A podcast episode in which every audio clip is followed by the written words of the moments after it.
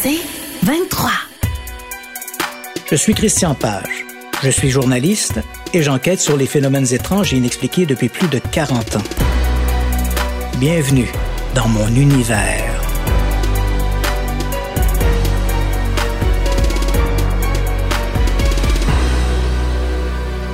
En février 1990, plusieurs ufologues nord-américains reçoivent une série de documents anonymes faisant état d'un prétendu atterrissage d'un ovni à proximité de Carlton Place, près de Carp, une petite localité de l'Ontario. D'après ces documents, deux pages rénotypées, le 4 novembre 1989, un objet inconnu se serait posé dans les marécages au nord-est de Corkery Road. Ce n'est qu'une fois au sol que l'engin aurait essuyé les tirs nourris de trois hélicoptères dépêchés par les services secrets canadiens et américains, travaillant de concert pour mener à bien cette opération.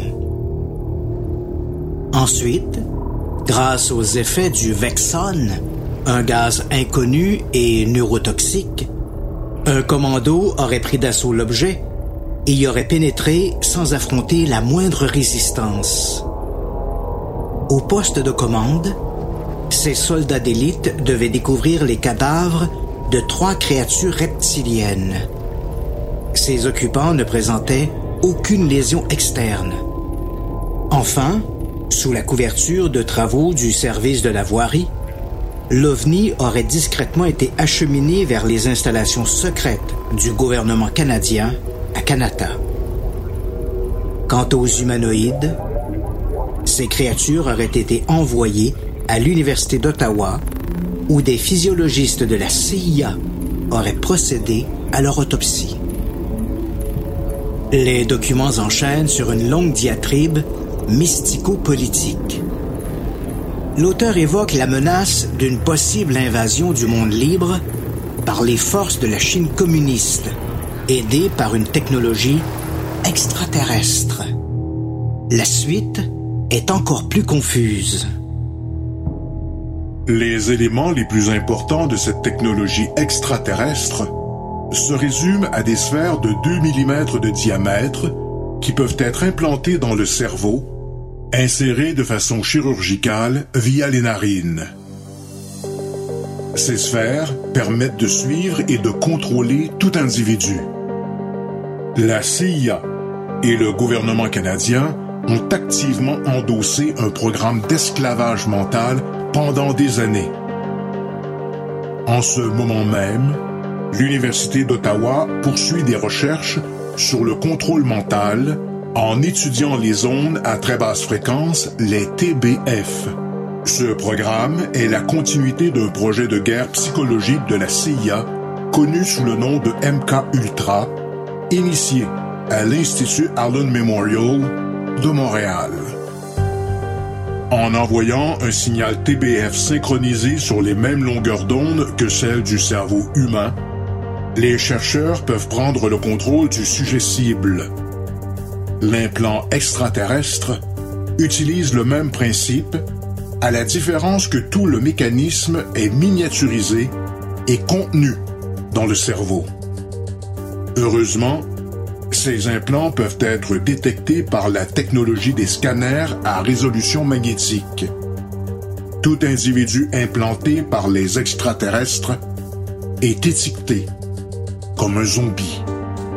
Les zombies ont été programmés pour prendre prochainement le contrôle de l'humanité. Lorsque la Chine en aura fini avec l'Israël, elle envahira l'Europe. Au même moment, des armes bactériologiques chinoises, actuellement stockées dans l'espace, seront lancées sur l'Arctique. Les vents transporteront les maladies en Russie et en Amérique du Nord. En quelques jours, les morts se compteront par millions et les survivants devront composer avec les Chinois, les extraterrestres et les zombies. Les extraterrestres veulent cette épuration de manière à ce que lorsque viendra leur invasion, la résistance sera réduite au maximum. Ils ont autrefois utilisé cette même stratégie avec l'Allemagne nazie. Une grande partie des avancements technologiques d'aujourd'hui découlent de la science allemande de cette époque.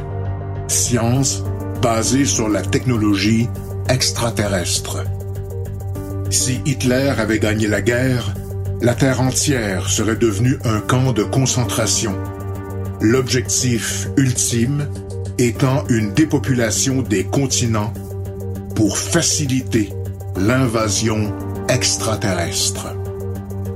L'information obtenue par le biais des sphères explique pourquoi les extraterrestres sont si confortables dans notre monde. Ils ont précédé l'espèce humaine de millions d'années et ils ont créé les dinosaures. Il y a 65 millions d'années, une guerre interdimensionnelle a détruit leur civilisation, les forçant à quitter la Terre. À présent, ils ont décidé de réclamer ce qui était autrefois leur propriété. Les forces extraterrestres vont attaquer d'ici cinq ans. Attendre plus longtemps rendrait impossible, même pour les extraterrestres, tout programme visant à renverser les dommages écologiques infligés à la Terre par les hommes. Deux photocopies de fort mauvaise qualité accompagnent l'envoi. La première montre un soi-disant extraterrestre, du type petit gris, marchant avec une espèce de lampe de poche à la main. Et la seconde montre une vue aérienne des lieux du prétendu atterrissage. Évidemment, personne ne prend au sérieux cette prose fantaisiste, mais plusieurs s'interrogent. Pourquoi ce courrier? Canular Désinformation Un an plus tard, les mêmes ufologues vénards reçoivent de nouveaux documents lors de trois envois successifs à quelques jours d'intervalle. Cette fois, le destinateur, qui s'identifie sous le pseudonyme de Guardian, affirme appartenir à la Société des Gardiens du Graal, un groupe mystique jusqu'à présent inconnu au bataillon. Rappelons que le Graal est cette coupe mythique qu'aurait utilisé Jésus lors de la dernière scène. La mythologie lui prête des pouvoirs fabuleux. Boire avec le Graal rendrait immortel ou donnerait un savoir universel. Ces dernières années, le Graal est aussi devenu synonyme d'une soi-disant descendance christique, en référence à un ou des enfants nés d'une hypothétique relation charnelle entre Jésus et Marie-Madeleine. Pour en revenir au courrier de Guardian, outre cette carte de visite, l'auteur a joint quatre pages d'un document de toute évidence contrefait portant l'entête Department of National Defense, département de la défense nationale. Le document est en partie censuré, probablement pour lui donner un cachet d'authenticité. D'importantes parties du texte disparaissent sous des ratures noires, comme dans les cas des documents déclassifiés de la CIA ou du FBI. Les zones non censurées évoquent un nouvel atterrissage près de Carp le 18 août 1991 et la récupération de cet ovni par une unité spéciale. Il est aussi question d'un film montrant la dite machine volante. Ces éléments ufologiques cèdent ensuite la place, comme dans l'envoi précédent, à l'exposition de cette menace d'invasion planétaire de la Chine et des extraterrestres le scénario est encore plus rocambolesque. L'auteur parle de bases extraterrestres sur la face cachée de la Lune, sur Phobos, l'un des deux satellites naturels de Mars, et sur la planète Mars. Entre les ratures, judicieusement placées, on peut lire quelques pépites. Le monde doit mourir. Armageddon doit arriver avant les extraterrestres. Dieu, le Messie et Jésus-Christ. Le monde va renaître comme un phénix de la guerre thermonucléaire. Une soif sexuelle insatiable. Leurs femmes préfèrent des partenaires humains. Les gris sont une race génétiquement modifiée et créée à partir de fœtus humains. À ces édifiants documents, l'auteur a ajouté, du moins dans certains de ses envois, des cartes à jouer. Un roi de cœur, un as de pique et un joker, couvertes de réflexions obscures. Le gouvernement ne sait pas ce qu'il sait, ou Trinité, Parlement, Notre-Dame et National Gallery. Il y a aussi une carte manuscrite portant l'emblème des francs-maçons, décrit comme le symbole des organisations travaillant avec les forces extraterrestres du Canada. Un croquis d'une soucoupe volante avec le commentaire Lumière bleue clignotante et deux photographies, l'une montrant un ovni au-dessus d'une route et une autre montrant un extraterrestre de type petit gris accroupi dans un champ. La pièce de résistance est toutefois une cassette VHS portant pour toute identification une étiquette verte marquée au nom de Guardian et affichant une grosse empreinte digitale. La vidéo montre une séquence de quelques minutes où l'on voit un objet, trop imprécis pour être identifié, au milieu d'un champ. L'engin est surmonté d'une lumière clignotante et juste à côté, des feux de broussailles ou des feux d'urgence se consument. Le mouvement de la caméra et la respiration du vidéaste, bien audible sur la bande, ainsi que les aboiements lointains d'un chien, suggèrent que la scène a été captée de manière clandestine. Les images sont découpées selon trois plans. Le premier montre une vue générale de l'objet avec, à côté, les feux de broussailles. Le second montre un plan plus rapproché de l'engin, éclairé par en dessous, mais qui demeure toutefois trop imprécis pour être formellement identifié. Et enfin, la dernière partie, qui ne dure que trois images, présente un gros plan d'un essuie-glace sur le pare-brise d'un véhicule, tout ce qu'il y a de terrestre. Au lendemain de ce dernier envoi, les documents de Guardian commencent à circuler dans la communauté ufologique. Si la plupart des enquêteurs les qualifient de délire, il s'en trouve plusieurs pour s'intéresser à la vidéo. L'un d'eux, un certain Robert Bob Exler, un ufologue du Maryland, s'empresse de la montrer à Bruce Maccabee, un spécialiste de l'optique et expert en photo d'OVNI.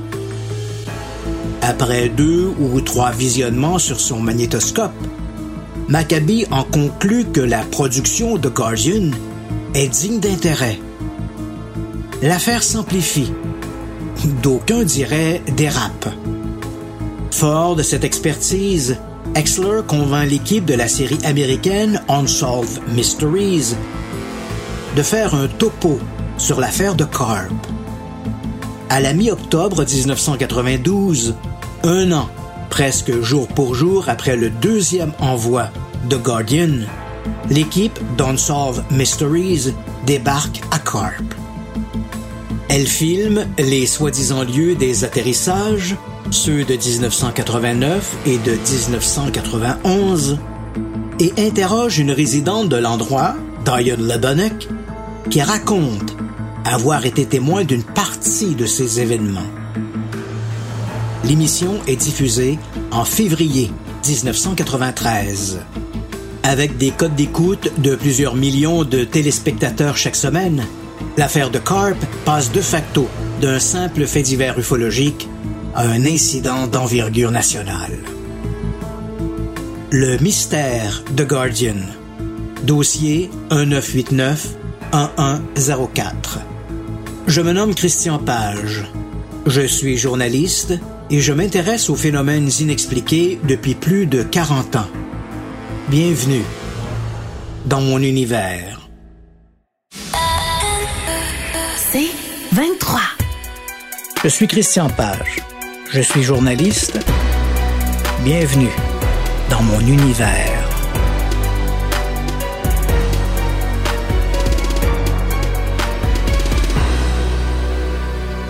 Si vous leur posez la question, plusieurs ufologues vous diront que l'affaire de Carp est très compliquée. Mais l'est-elle vraiment? Ou a-t-elle été rendue plus complexe par l'intervention de soi-disant experts davantage soucieux de l'exploiter que de l'expliquer?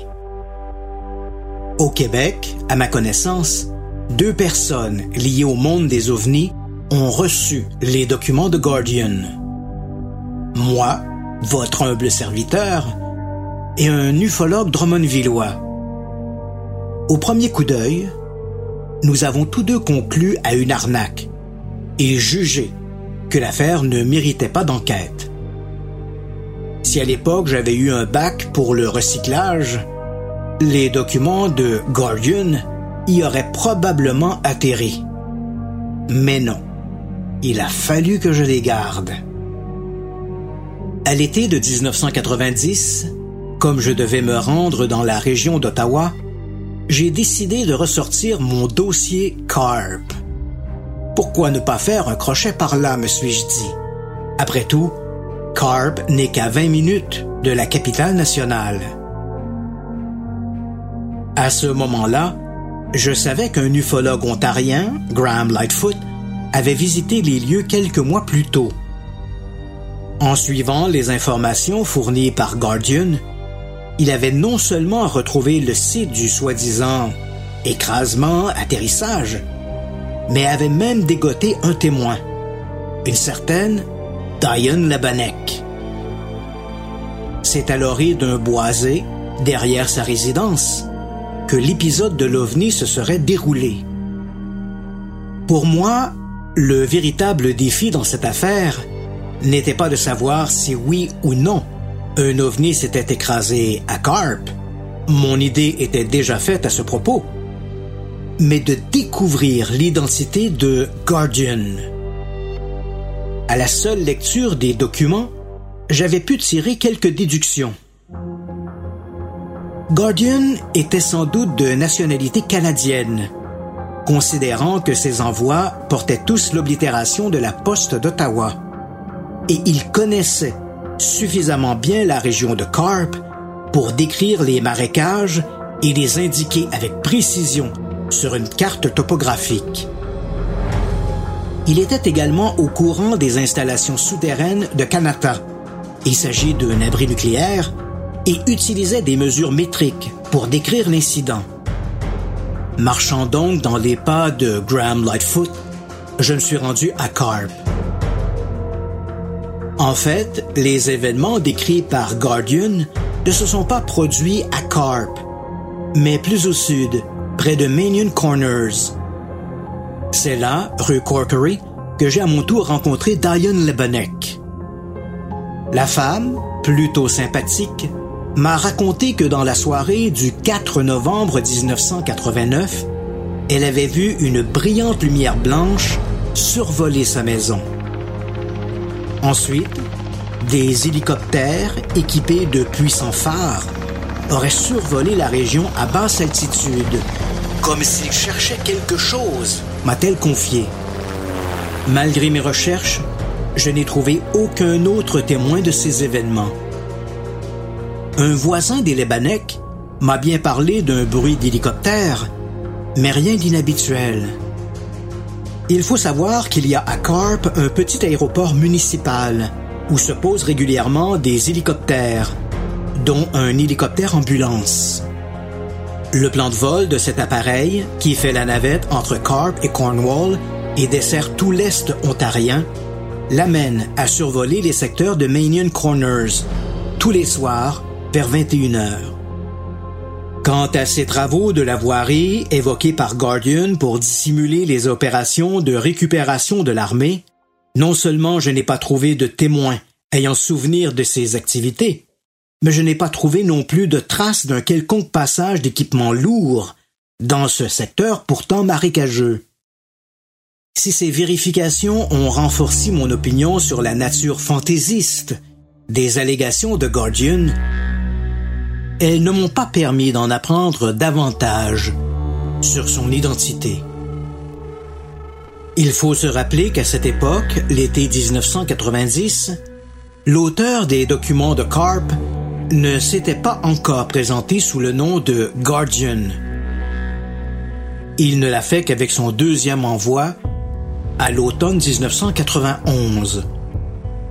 Je n'avais donc, pour tout indice, que le contenu de sa première enveloppe. Deux pages dactylographiées d'un scénario rocambolesque, une photographie d'une image aérienne de la région de Marion Corners et une photographie d'un extraterrestre en balade avec une lampe de poche. Bref, même Sherlock Holmes aurait fait chou blanc. J'ai donc rangé mon dossier CARP. Puis, en septembre et en octobre 1991, j'ai reçu de nouveaux documents. Cette fois, mon destinateur s'y présentait comme le Guardian. J'ai lu ces documents et j'ai visionné la fameuse vidéo cassette. Je n'ai pas été trop impressionné. Mais, comme une malédiction, l'affaire de Carp allait me poursuivre.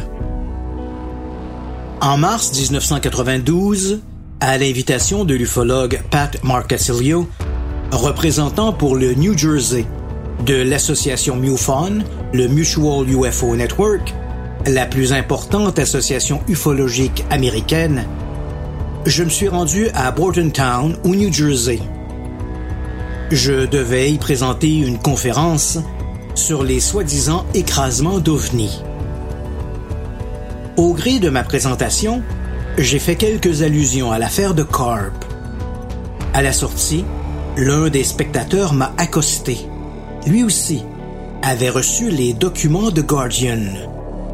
Il s'agissait de Bob Exler. Le soir même, je l'ai retrouvé dans sa chambre d'hôtel où il m'a fait voir sa vidéo de Guardian. C'était la même superproduction que la mienne, à deux exceptions près.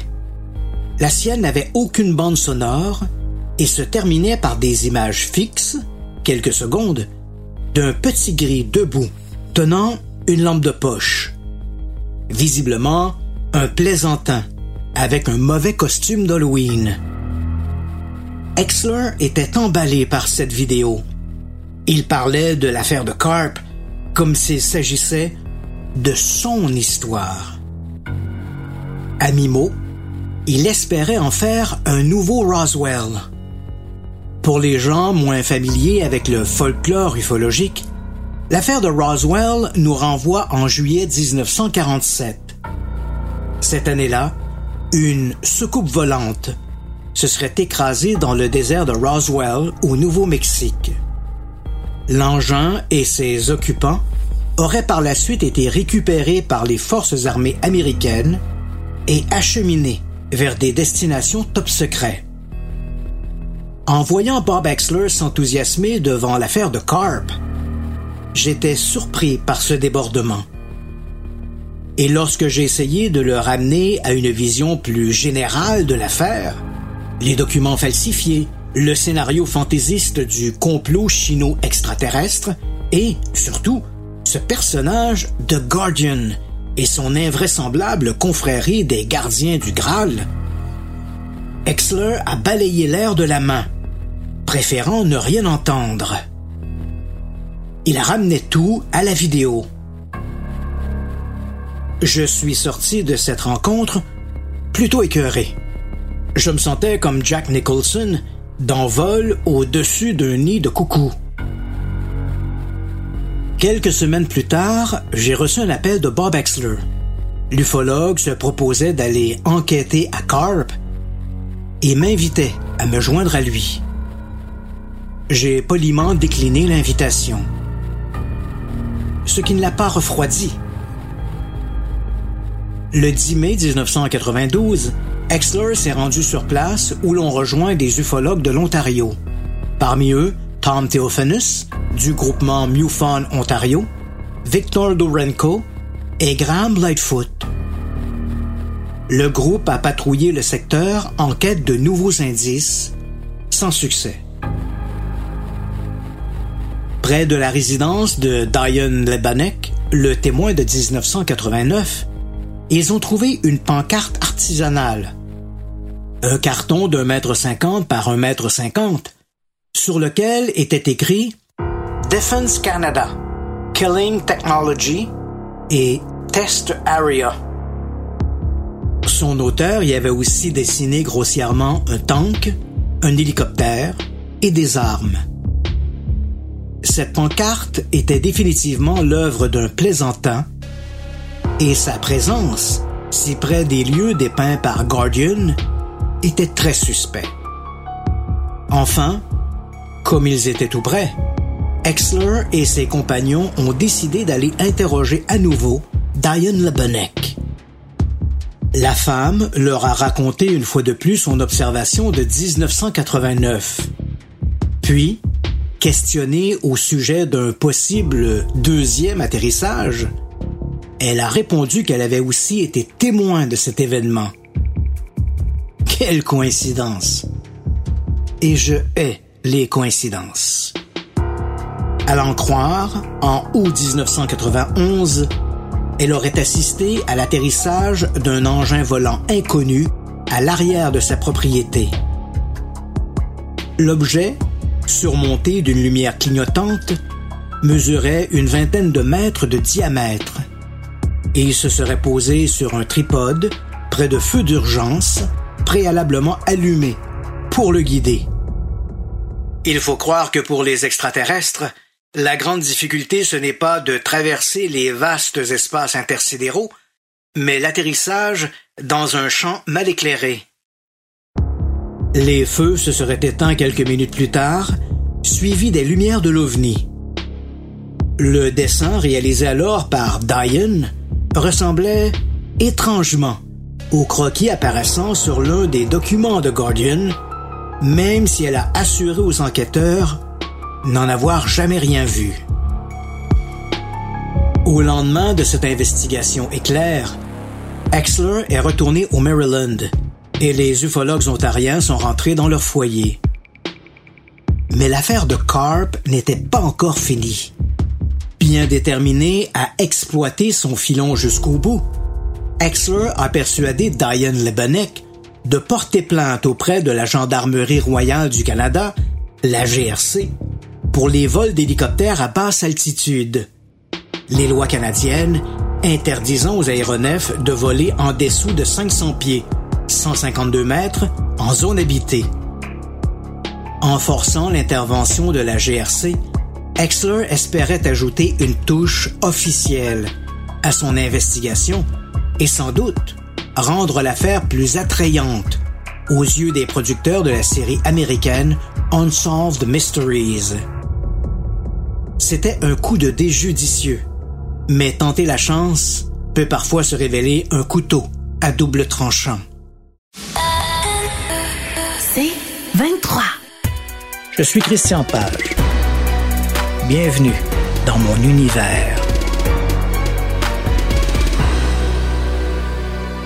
L'enquête de la GRC, entamée le 15 février 1993, a été confiée au constable Denis de Hêtre.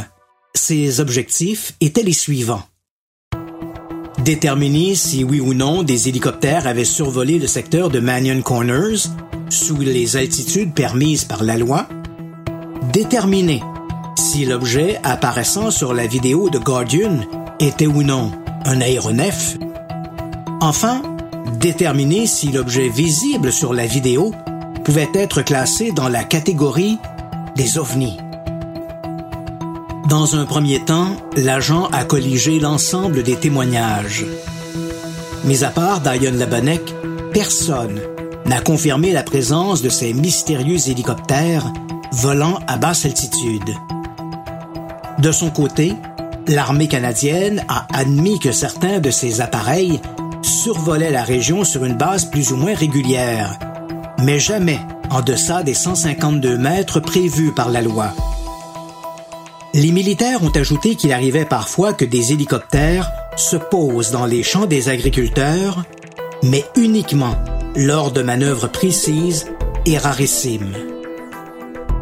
Or, aucune de ces manœuvres n'était à l'agenda lors des soi-disant atterrissages d'OVNI décrits par Guardian.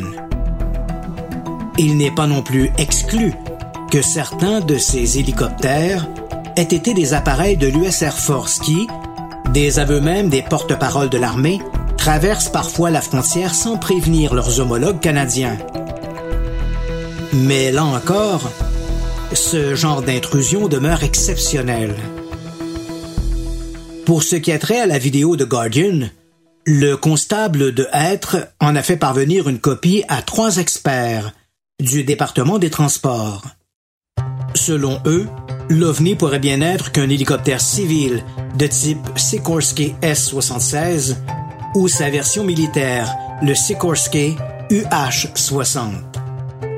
Au gré de ces investigations, l'agent de Hêtre a appris qu'un marginal de la région, Johnny Dubois, il s'agit ici d'un pseudonyme, entretenait un intérêt dévorant pour les ovnis. Qui plus est, ce Johnny Dubois se présentait parfois lui-même sous le pseudonyme de Guardian. Rejoint par le constable, Dubois a refusé de faire quelque commentaire que ce soit.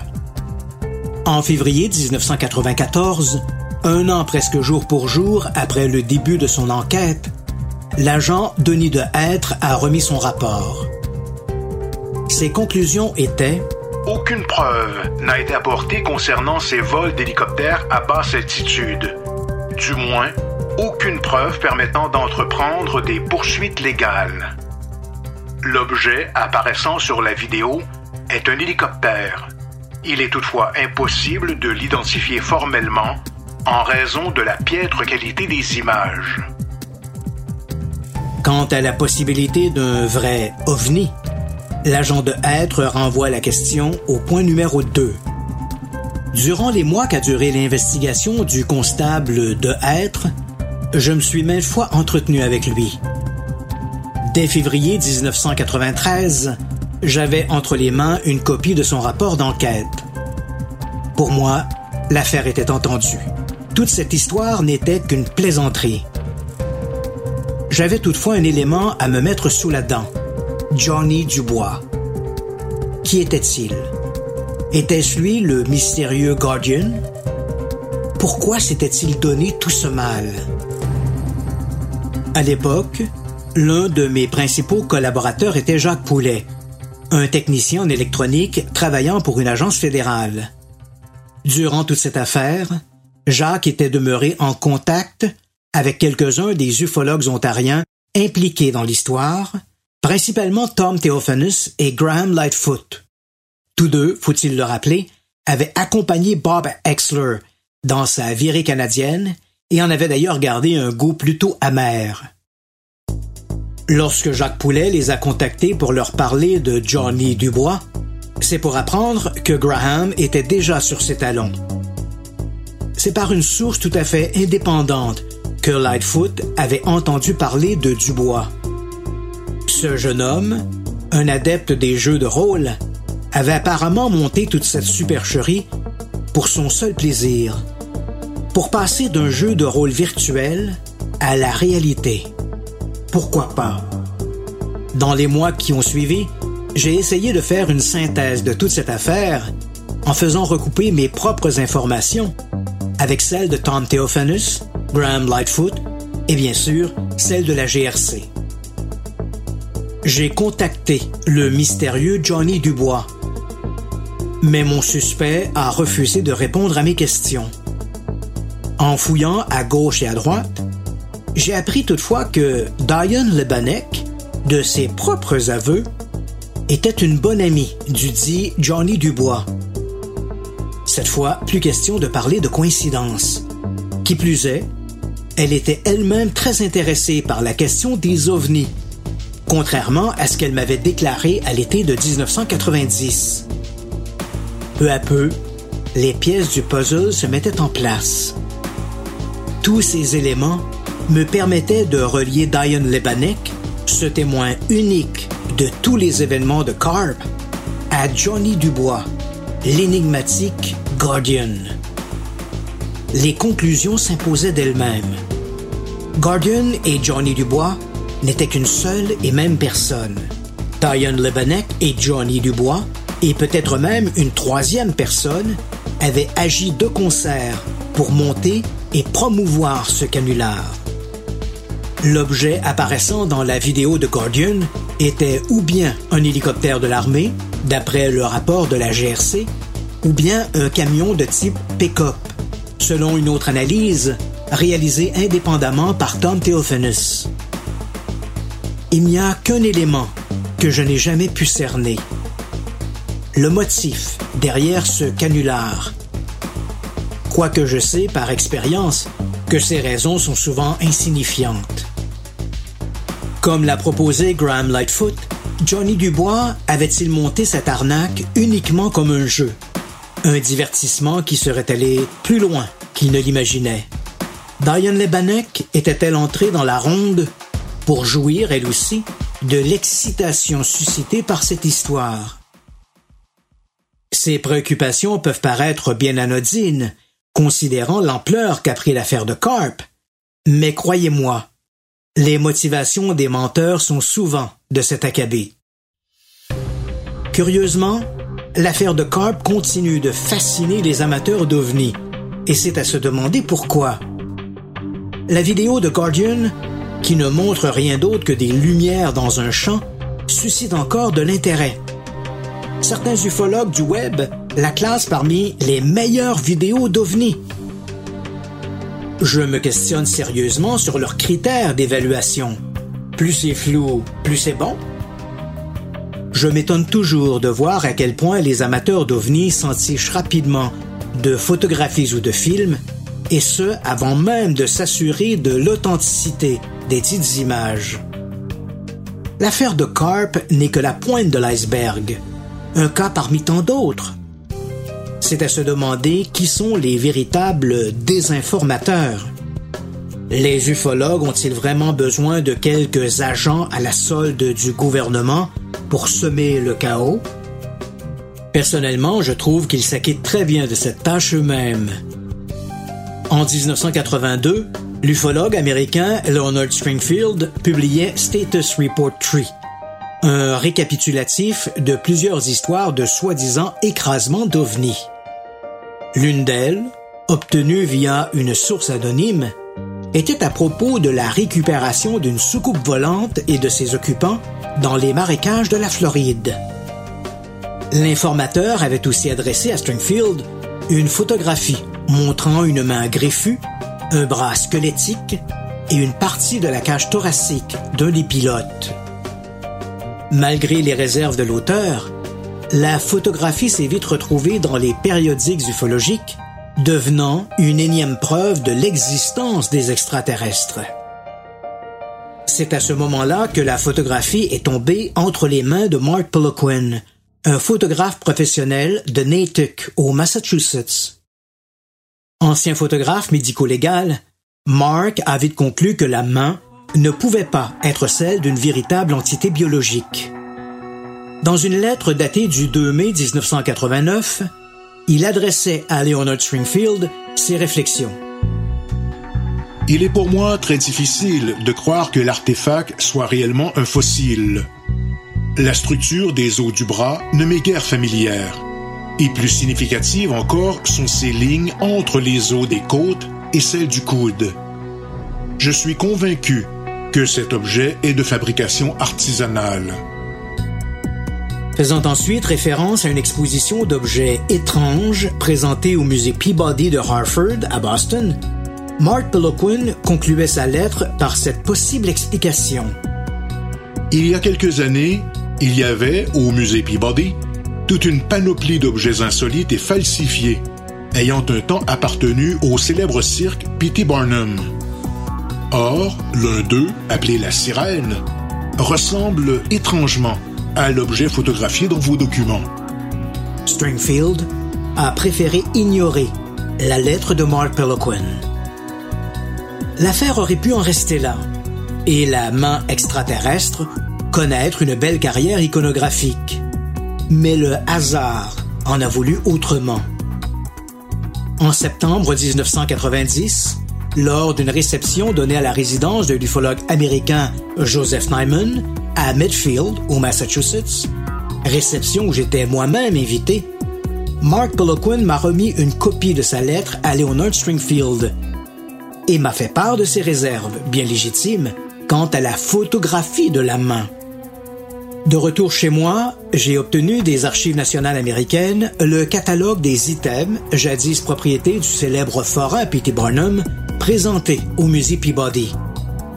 L'une de ces photographies montrait un curios, une sorte de monstre fabriqué à partir du torse d'un petit singe monté sur la queue d'un gros poisson.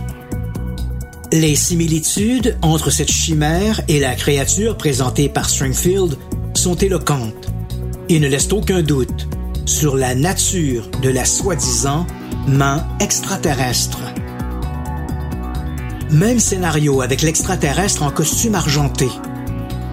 À l'automne de 1990, des périodiques ufologiques allemands et anglais faisaient leur couverture avec la photographie d'un des prétendus extraterrestres de Roswell.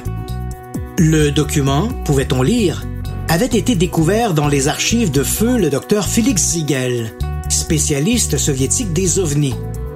Et Ziegel la tenait apparemment depuis 1975 d'un mystérieux contact canadien. L'engouement pour cette photo était encore à son maximum quand soudain, une seconde photographie montrant la même créature sous un angle différent a fait son apparition. Ce nouveau cliché était d'une qualité et d'une clarté plutôt inhabituelles en ufologie. Déjà, les spécialistes imaginaient un scénario extravagant. La première photo, en noir et blanc, était certainement l'œuvre d'un amateur. La seconde était plus vraisemblablement un document officiel de l'US Air Force, d'où sa qualité saisissante. Si les origines de la photographie noir et blanc, la photo Ziegel, comme on la désignait alors, étaient invérifiables en raison du décès du docteur Ziegel en 1988, celle de la seconde demeurait facilement accessible. L'extraordinaire document avait d'abord été présenté dans une lettre d'information américaine, The Orbiter, publiée par le vitriolent ufologue Jim Marlescu, qui la tenait de moi-même. L'humanoïde n'était en fait qu'un mannequin de cire et de plastique que j'avais pris en photo en 1981 au pavillon de l'insolite sur le site de Terre des Hommes. Dans cette surenchère de l'absurdité, à peine une dizaine d'ufologues jugèrent bon de contacter Jim Marlescu et moi par ricochet pour connaître la vérité. Pendant longtemps, la photo a continué d'apparaître sporadiquement dans les périodiques ufologiques qui, chaque fois, la décrivaient comme la photo véritable d'un des extraterrestres de Roswell. Bravo, messieurs les ufologues. À la lumière de ces dérapages ufologiques, faut-il s'étonner que les ovnis soient encore perçus comme un sujet malsain, un sujet qui ne sert qu'à faire fantasmer une poignée de zigotos de la soucoupe volanterie. Je ne crois pas que toutes les histoires d'ovnis soient à jeter au panier. Au contraire, certaines ont été solidement documentées et résistent toujours aux explications rationnelles. Malheureusement, ces bonnes histoires se perdent dans le bruit des fadaises, entretenues par ces ufologues plus soucieux d'alimenter le mystère que de l'expliquer. C'est le poète et dramaturge russe Alexandre Pushkin qui disait À une vérité ténue et plate, je préfère un mensonge exaltant. Je suis Christian Page. Je suis journaliste et j'enquête sur les phénomènes étranges et inexpliqués depuis plus de 40 ans. Bienvenue dans mon univers.